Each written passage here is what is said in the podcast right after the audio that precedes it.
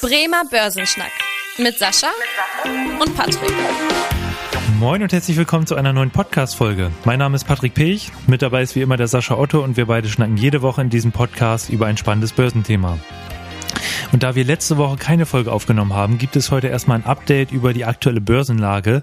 Insbesondere zeigen wir euch heute mal die Gründe auf für den zuletzt schwachen Aktienmarkt und werfen auch einen Blick auf die Wirtschaftsentwicklung, äh, was ja eigentlich derzeit sehr interessant ist. Und äh, zudem geben wir auch nochmal einen Hinweis, dass wir bald ja auch unsere hundertste Folge aufnehmen. Und in der hundertsten Folge gehen wir wirklich nur auf eure Fragen ein. Also falls ihr noch Themen habt, falls ihr Fragen habt, die euch interessieren, schreibt uns gerne eine Mail an podcast.sparkasse-bremen.de. Auch Fragen gerne als Sprachnachrichten einreichen, dann können wir die auch zum Beispiel in die hundertste Folge einbauen und direkt beantworten. Unser Thema der Woche. Der Woche. Der Woche. Ja, und heute starte ich mal direkt mit der Zahl der Woche. Äh, normalerweise ja immer am Ende, heute mal zum Anfang, und zwar die minus 33 Prozent. Das ist nämlich die Performance, die der Nasdaq-Index äh, seit Jahresanfang hatte. Also gerade die ähm, in den letzten Jahren so starken Technologietitel performen einfach in diesem Jahr bisher sehr schlecht. Und auch wenn man sich mal den DAX anguckt beispielsweise, ja, da liegen eigentlich zwei eher schwache Monate hinter uns. Jetzt im August ging es fast fünf Prozent nach unten, im September sogar über fünf Prozent. Prozent. Sascha, was ist denn eigentlich gerade so der Grund, warum am Aktienmarkt eher schlechte Stimmung ist? Ja gut, ich glaube, uns allen ist klar, dass der Ukraine-Krieg der belastendste Faktor ist. Aber eigentlich ist der Krieg an und für sich nicht das Problem, was die Börsen belastet. Hm. Das Hauptproblem ist die daraus resultierende Diskussion um die Energieknappheit und die Inflationssituation heraus, weil wir merken das ja alle jeden Tag wieder, wenn man in die Medien schaut, geht es ja eigentlich nur noch um Gaspreise, um Strompreise hm. und um diese ganzen Probleme, die daraus resultieren und natürlich um das Leben, was immer teurer wird, also die Inflationsrate. Und äh, das hat natürlich einen Faktor auf die Wirtschaft, äh, gar keine Frage, weil die Menschen, die jetzt natürlich jetzt das Geld brauchen, um ihre Gasrechnung Rechnung zu bezahlen oder ihre Stromrechnung zu bezahlen, die konsumieren dort natürlich deutlich weniger. Ja. Also die Einzelhändler sehen natürlich schon schwarz für das, für das, für das Weihnachtsgeschäft. Also das wird sicherlich auch schwieriger werden. Und natürlich auch die Industrie. Es werden natürlich viele Produkte nicht hergestellt. Es gibt aber noch einen zweiten Faktor hm. und der ist eigentlich noch brutaler. Und zwar ist es momentan die Zinsentwicklung. Wir merken das momentan, dass natürlich die Diskussion um Zinserhöhungen, äh, um die Inflation einzudämmen, nicht abreißen. Immer mehr ähm, Notenbanker wollen ja auch weiter die Zinsen steigen lassen.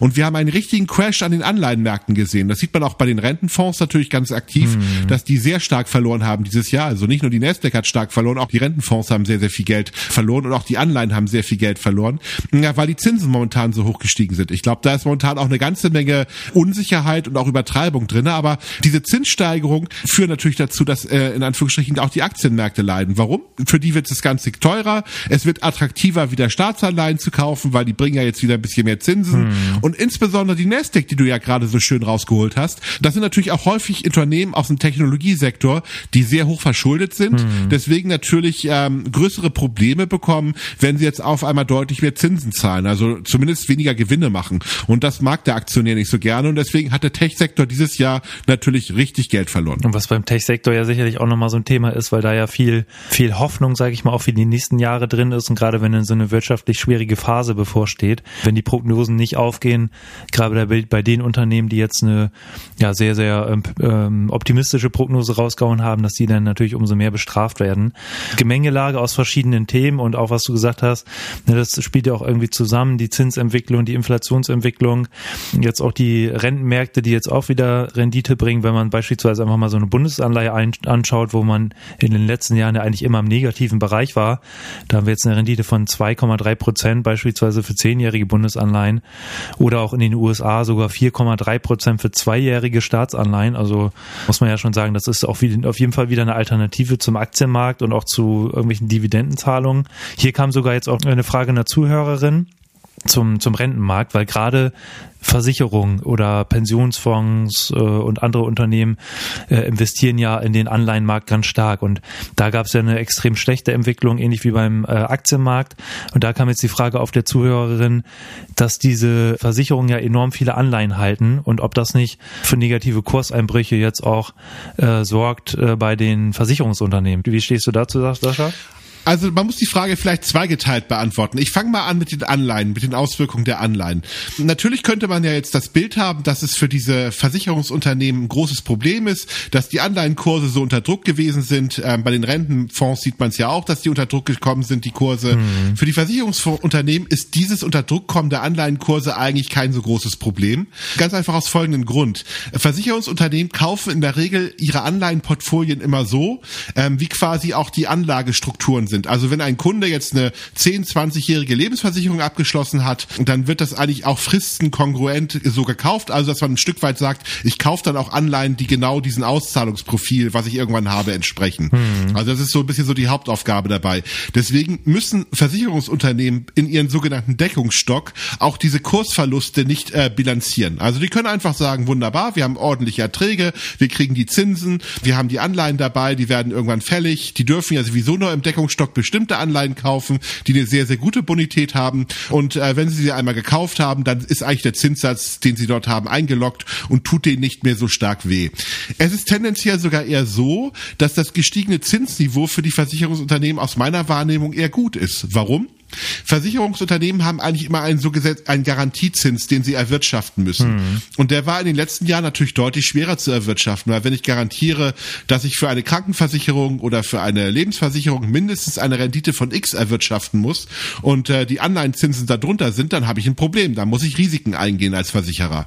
Wenn ich jetzt aber merke, dass ich jetzt für die neuen Gelder, die ich reinbekomme, jetzt höhere Zinsen bekomme, macht das das Geschäftsmodell der Versicherer natürlich einfacher mhm. und auch äh, natürlich gefühlt ein bisschen sicherer. Also diese, diese Zinserhöhung ist aus der Warte erstmal positiv. Was aber negativ ist, ist natürlich die Aktienkursentwicklung, weil auf der anderen Seite haben die Versicherer natürlich auch ein Aktienportfolio. Da haben sie nicht die Möglichkeit, wie im Rentenportfolio, einfach so zu tun, dass das alles gut ist. Da muss man dann schon sehr stark gucken, gerade die, wenn die Aktien im eigenen Buch auch gehalten werden und äh, die Versicherer sind da ja sehr aktiv. Und das tut die Unternehmen natürlich ein bisschen schlecht. Also kann man insgesamt sagen, für die Anleihen ist es jetzt erstmal kein Problem, aber die Gesamtmarktsituation ist nicht so gut. Deswegen leiden natürlich auch die Versicherungsaktien momentan ganz gut. Okay, ja super, danke. Das war auf jeden Fall interessant. Dann auch mal der Blick auf die Wirtschaft. Ähm, da haben wir auch gesagt, dass wir da nochmal einen Ausblick geben. Da hattest du auch einen ganz äh, interessanten Punkt gesagt, aufgrund der Inflation überdenken ja auch die Konsumenten nochmal so ein bisschen ihr, ihre Ausgaben. Und das hat man auch ganz gut gesehen. Es gibt ja immer so einen Konsumklimaindex, der gemessen wird. Und der hatte jetzt im Oktober sogar den niedrigsten Stand seit Beginn der Datenaufzeichnung äh, gezeigt. Gerade aufgrund der hohen Energiekosten. Und was machen eben die Konsumenten? Die reduzieren die Konsumausgaben in anderen Bereichen, sei es jetzt Kleidung oder irgendwelche Abonnements und so weiter. Und das sorgt halt eben dafür, dass auch die, die Wirtschaft hier drunter leidet. Weshalb ja die Prognosen mittlerweile sogar so ähm, aussehen, dass wir eigentlich im nächsten Jahr eher mit einer Rezession hier rechnen können in Deutschland. Oder auch beispielsweise die WTO, die guckt sich auch immer den Welthandel an und da wird auch mit gerechnet, dass das Wachstum im nächsten Jahr deutlich geringer ausfällt und zwar nur noch ein Prozent statt 3,4 Prozent wie bisher angenommen. Jetzt ist natürlich die Frage, wenn wir eigentlich schon wissen, es steht eine Rezession bevor, wie sollte man sich jetzt als Anleger aufstellen, Sascha? Kann man da nicht eigentlich sagen, okay, dann investiere ich wieder, wenn es wieder wirtschaftlich bergauf geht oder ist das denn eventuell schon ein bisschen zu spät? Wie, wie stehst du dazu? Das Problem ist einfach ein Stück weit, dass wir immer nicht genau wissen, wann das Thema vorbei ist. Mhm. Also wenn ich jetzt wüsste, dass morgen, äh, dass die Rezession im halben Jahr vorbei ist, dann würde ich sicherlich noch mal drei, vier Monate warten, bevor ich investiere hm. und würde vielleicht auch ein bisschen stärker dann von Kurseinbrüchen profitieren, weil ich es günstiger kaufen kann. Aber das weiß ich natürlich nicht. Ich weiß nur eine Sache oder nein, Wissen ist übertrieben, aber ich vermute eine Sache. Irgendwann wird dieser Krieg vorbei sein und ab diesem Zeitpunkt werden die Märkte eine sehr, sehr große Erholung haben. Und diesen Tag, den sollte man natürlich, zu diesem Tag sollte man natürlich auch in den Kapitalmärkten investiert sein von der Situation her. Hm. Ähm, das zweite ist auch ein Stück weit, ähm, die Börse guckt halt auch ein Stück weit sehr stark nach vorne. Also vieles von diesen Wirtschaftsdaten, die dort quasi jetzt gerade veröffentlicht werden, ist in den Kapitalmarktkursen auch schon verarbeitet. Ja. Das heißt nicht, dass es nicht hm. noch weiter nach unten gehen kann. Also die Märkte werden weiter schwanken und auch diejenigen, diejenigen, die am Aktienmarkt oder auch am Rentenmarkt engagiert sind, die müssen momentan starke Nerven haben. Das wird die nächsten Wochen weiter volatil und unangenehm bleiben, keine Frage. Aber auf lange Sicht werden wir eine deutliche Erholung bekommen und, und gerade weil ich eben nicht weiß, wann diese Erholung kommt, nur dass sie kommen wird, macht es überhaupt keinen Sinn, jetzt alles Geld aus den Aktienmärkten abzuziehen oder auch aus den Rentenmärkten und dann abzuwarten, bis der, äh, bis der Punkt kommt. Ich habe die Erfahrung gemacht, dass wenn man so etwas macht, dass man dann meistens zu spät ist, weil dann kommt die Erholungstendenz, dann wartet man nochmal ab, sagt sich, oh, ist das jetzt wirklich schon die Wende?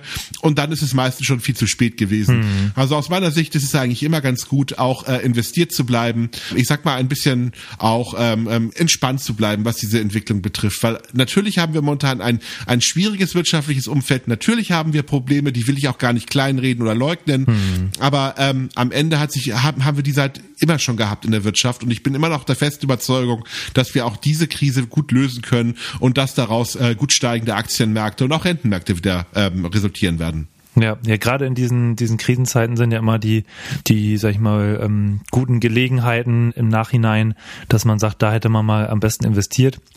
Wie du schon gesagt hast, der, gerade der Zeitpunkt ist natürlich schwer herauszufinden und kommt natürlich auch immer so ein bisschen aufs Nervenkostüm des jeweiligen Anlegers oder der jeweiligen Anlegerin an. Und zu guter Letzt vielleicht auch nochmal ein ähm, Ausblick, das Thema Inflation, was uns ja alle derzeit beschäftigt. Da auch zuletzt wieder die äh, Neuigkeit, dass wir hier erstmals seit 50 Jahren hier in Deutschland eine zweistellige Inflationsrate erreicht haben. Also die Verbraucherpreise sind um über 10 Prozent im September gegenüber dem Vorjahresmonat angestiegen. Das heißt hier, ja, nicht nicht nur die Energiepreise, sondern auch Nahrungsmittelpreise und so weiter steigen auf breiter Front. Vielleicht aber auch nochmal da, dass man auch sieht, äh, es gibt nicht überall Preissteigerungen, sondern es gibt auch Produkte oder ähm, Rohstoffe, wo die Preise zuletzt gefallen sind. Das sind eben gerade diejenigen Rohstoffe wie Platin, Kupfer und so weiter, die sehr konjunkturabhängig sind, also wo einfach eine hohe Nachfrage da ist, wenn die Konjunktur sehr, sehr gut läuft, zum Beispiel aus der Automobilindustrie. Und da ist halt eben eher ein pessimistischer Ausblick, so dass perspektivisch da die Nachfrage zurück zurückgeht und aus diesem Grund sind jetzt auch da zuletzt die Preise gefallen. Das heißt, nicht überall sehen wir steigende Preise, aber gerade natürlich, was für die Verbraucher äh, wichtig ist, da geht schon derzeit bergauf. Ähm, also ja, das werden wir natürlich weiter im Blick behalten und hier Neuigkeiten berichten. Sascha, hast du noch irgendwelche interessanten Infos für unsere Zuhörerinnen und Zuhörer? Nö, aktuell gerade nicht. Ja, okay, super. Dann würde ich sagen, kommen wir zum Ende der heutigen Podcast-Folge. Und wie immer, wenn euch die Folge gefallen hat, freuen wir uns sehr, wenn ihr dem Podcast folgt, wenn ihr eine Bewertung da lasst und Themenwünsche gerne schreiben per Mail am podcast at sparkasse-bremen.de. Vielen Dank fürs Zuhören und bis zur nächsten Woche. Tschüss. Tschüss. Vielen Dank fürs Interesse. Das war der Bremer Börsenschnack, ein Podcast mit Sascha und Patrick. Noch ein kurzer Hinweis und an dieser Stelle liebe Grüße aus der Rechtsabteilung. Die gesprochenen Inhalte bilden die persönliche Meinung der handelnden Person, also in den meisten Fällen von Sascha und mir wieder. Sie stellen also keine Handlungsempfehlung zum Erwerb oder zur Veräußerung der genannten Wertpapiere oder anderer Finanzinstrumente der genannten Emittenten dar. Bei Fragen wende dich gerne an deinen Berater.